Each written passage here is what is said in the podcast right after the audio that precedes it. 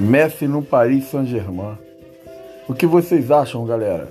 Mande aqui seus comentários no meu podcast.